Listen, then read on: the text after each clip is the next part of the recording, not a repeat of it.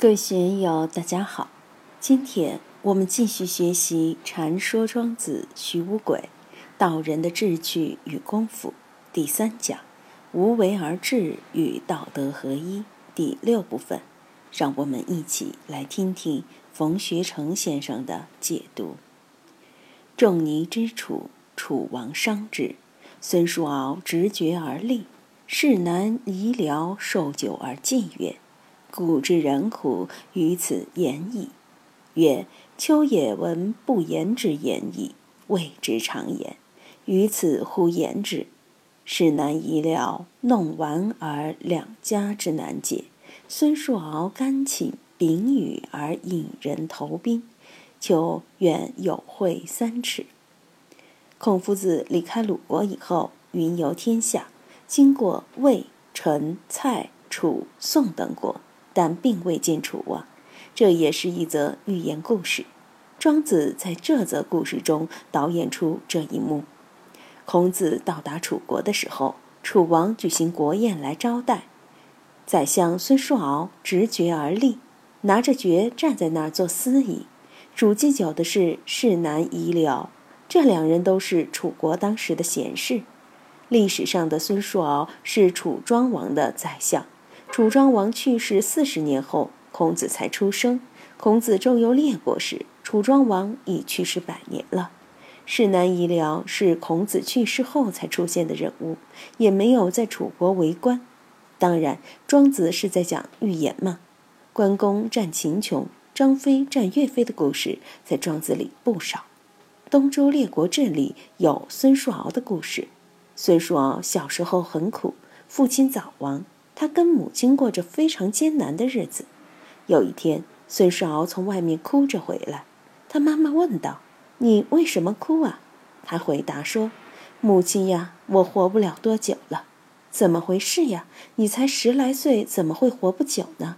孙叔敖回答说：“传说见了双头蛇的人很快就会死去，我今天就看见了一条双头蛇。”他妈妈继续问。你见了双头蛇后怎么处理呢？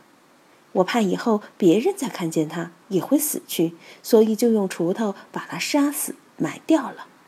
他母亲也是一个贤达明理之人，就说：“你不会那么快死的，你做了大好事，老天一定会保佑你的。”后来孙叔敖当上了楚国的令尹，在楚国进行了一系列的改革。使楚国在政治、经济、文化等各方面有了更大的发展，并帮助楚庄王战胜晋国，取得了霸主的地位。士南夷僚受酒而祭，祭念祭词，相当于祝酒吧。他是这样说的：“古之人乎？于此言矣。尊敬的孔夫子啊，你就是圣人。”在这盛大的宴会上，为我们楚国提一些有益的建议吧。在《周礼》里，我们可以看到，国君宴请宾客，宾主之间都要说一些祝酒词，场合不同，祝酒词也不同，都有详细规定的。据《左传》记载，在这种情况下，人们通常引用《诗经》来作为祝酒词，主人背几段《诗经》。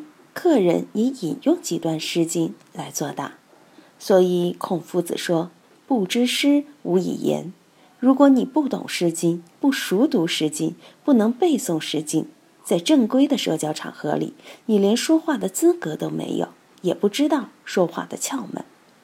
但在这里是庄子导演的戏，台词当然也是他自己设计的。老子和庄子都崇尚大音希声。大言不言，大辩不辩，所以庄子给孔夫子设计的台词是：“秋也闻不言之言矣，谓之常言。于此乎言之？士南夷僚弄完而两家之难解。孙叔敖甘勤秉羽而引人投兵。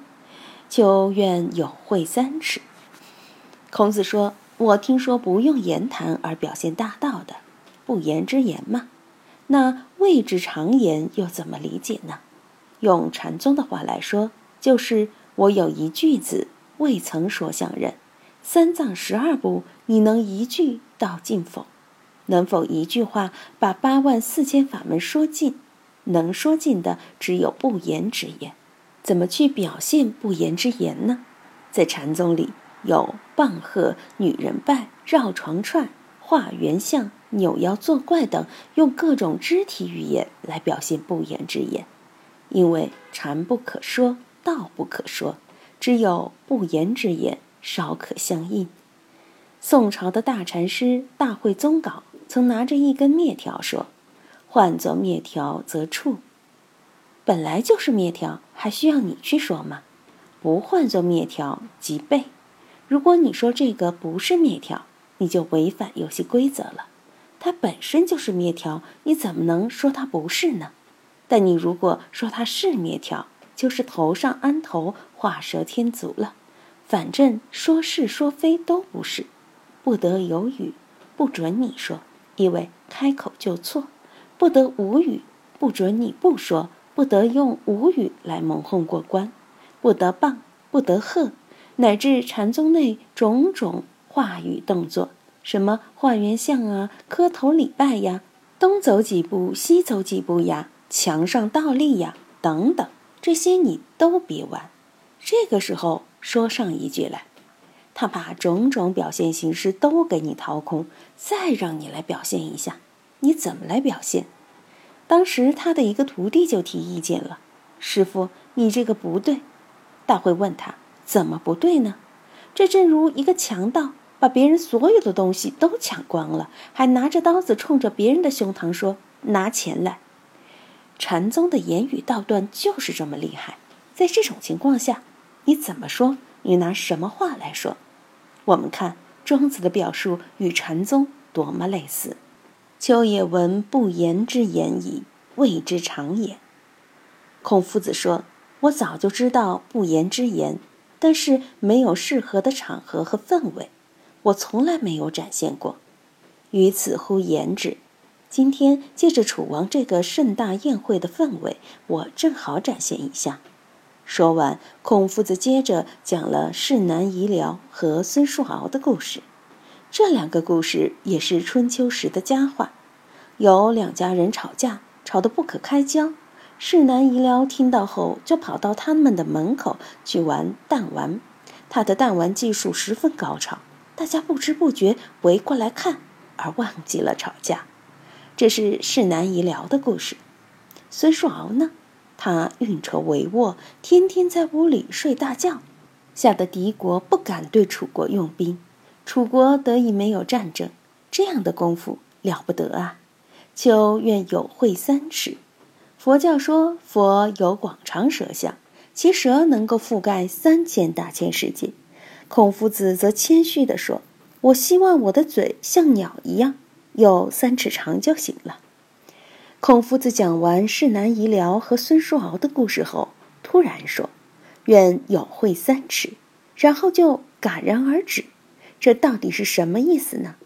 禅宗公案里，徒弟去见师傅，师傅对徒弟一番提尺，徒弟突然大彻大悟了。师傅问：“你悟见个什么？快说快说！”见到的徒弟往往回答：“宁愿结舌，不犯国会。你可以割了我的舌头，但我就是不说。”大家可以去感觉感觉，这里的对答和禅宗公案的对答有没有区别？下面就有了庄子的一番评论，今天就读到这里，欢迎大家在评论中分享所思所得。我是万万，我在成都龙江书院为您读书。